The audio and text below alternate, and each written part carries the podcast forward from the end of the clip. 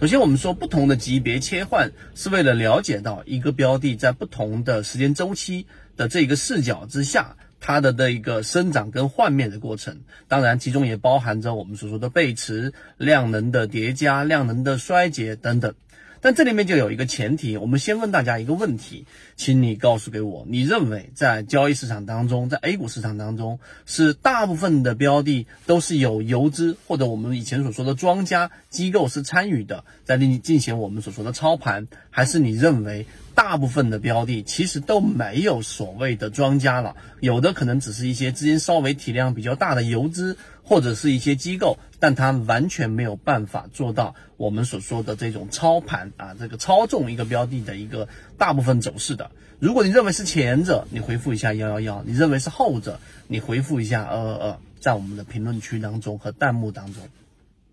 那当然，第二点，我们告诉给大家圈子的这个认知，我们认为大部分的标的其实真的就已经没有再有所谓的庄家了。从现在我们所早已经存在的全流通时代，然后呢，到我们现在也知道，大部分的这一个我们国内市场的这个合规啊，整个方向上监管上都已经非常的完整了，至少在不断完整的过程。所以真正想要去操盘，其实意义已经不大。那好。我们这个时候作为交易者，我们需要研究，或者说我们真正能够去把握住的有效的途径是什么？那就是我们在缠论当中给大家其中所提到的一个方向，就是你要去了解，在每一个不同时间周期下，一个股价。它到底在上涨过程当中是在不断增加它的做多动能呢，还是它在上涨过程当中它的上涨做多动能在不断衰竭的阻力越来越大，我们的这个推力是越来越小的？这只是第二个层面，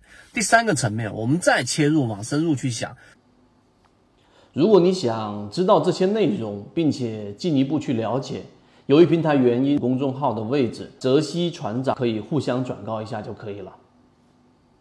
那你得想明白，那这一个啊，我们所说的这种推力，还是我们所说的这种阻力，到底是来自于我们所说的机构，还是来自于我们所说的散户呢？就回到刚才我们说那个问题，大部分都是来自于一个又一个啊，或大或小的。这种个体交易者，所以这个时候我们需要去研究的，就是刚才我们所说的这个量能，我们所说的这个背驰，我们所说的十五分钟级别、三十分钟级别、日线级别还是六十分钟级别上，在哪一个级别上，它到底发生了我们所说的这个量能的堆加，还是量能的衰竭，或者是背驰？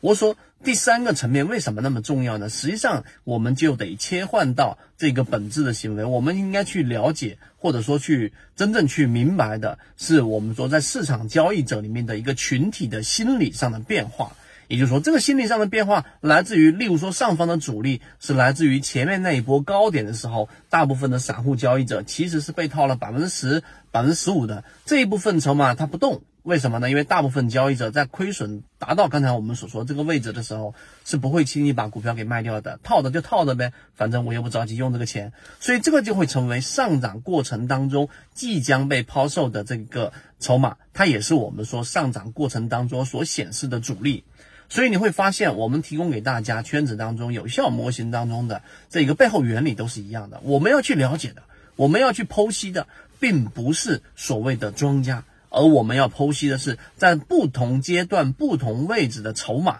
它到底的松散程度，到底它其中我们说的这种群体心理，到底是待售的，还是我们说死拿着不放的？这里就再延伸啊一点出来，就是我们说散户割肉模型为什么那么有效？那是因为在一波快速的调整过程当中，我们看到股东人数大幅的减少，百分之二十。百分之三十，甚至有一些减少到百分之四十。那这个过程当中，我们又看到下跌是加速的，是放量的。所以这个时候就代表着，因为恐慌，其实当中至少有百分之三十、百分之四十的散户是把手里面手里面的筹码